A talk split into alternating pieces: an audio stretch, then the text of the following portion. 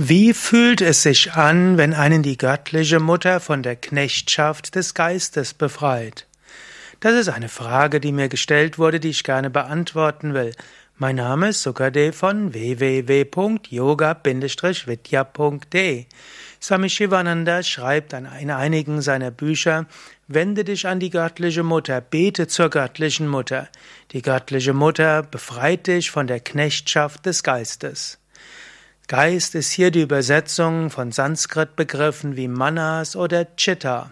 Und Geist ist dort die ganze Psyche. Der Mensch ist normalerweise Knecht des Geistes. Angenommen, du hast einen Wunsch im Geist, willst du ihn gleich erfüllen. Angenommen, du hast eine Emotion, dann bist du sehr stark davon bedrückt. Angenommen, jemand anderes behandelt dich nicht sehr freundlich, dann beantworte dein Geist mit Gekränktheit oder mit Wut oder mit Depressivität oder mit Ängsten und du bist davon voll beeinflusst. Du kannst probieren, dich von der Knechtschaft des Geistes zu befreien, indem du Gelassenheit entwickelst.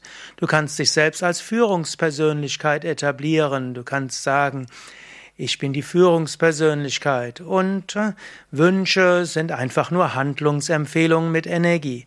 Emotionen sind Informationen mit Handlungsempfehlungen mit Energie und ich gehe dort souverän mit um.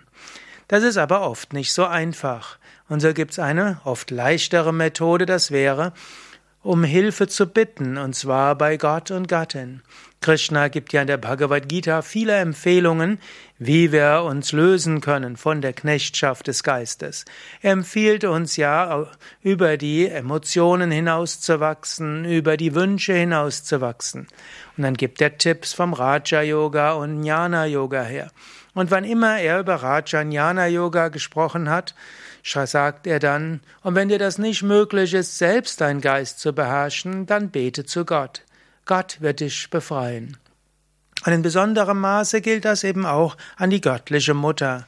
Du kannst dich an die göttliche Mutter wenden und darum bitten, befreie mich von der Knechtschaft des Geistes.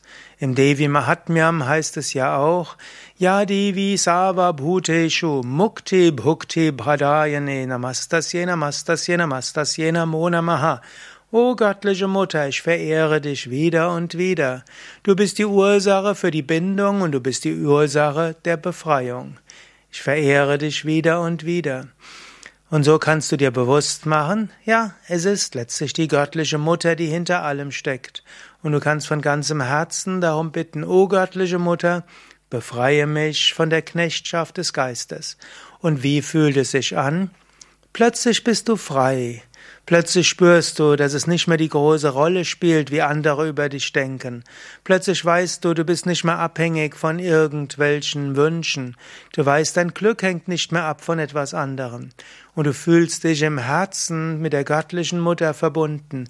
Du spürst diese bedingungslose Liebe zur göttlichen Mutter und von der göttlichen Mutter. Du bist plötzlich frei von allem. Ein Gefühl von Freude, ein Gefühl von Liebe, ein Gefühl von Freiheit. So fühlt es sich an, wenn die göttliche Mutter dich von der Knechtschaft des Geistes befreit. Leider ist es so, dass das nicht ein Dauerzustand ist beim ersten Mal. Immer wieder fängt der Geist wieder an, in alte Furchen, in alte Samskaras hineinzurutschen.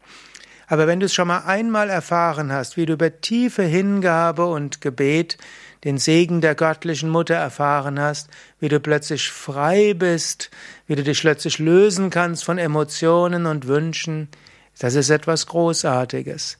Daran gilt es dann, dass du dich erinnerst und auf diese Weise wirklich immer wieder das höchste Selbst erfährst und damit den Segen der göttlichen Mutter. Und dann wende dich immer häufiger zur göttlichen Mutter, bis du die endgültige Befreiung erlangt hast, Moksha, Mukti, und damit die dauerhafte Freiheit, Erleuchtung. Mehr Informationen zur göttlichen Mutter findest du auf unseren Internetseiten yoga-vidya.de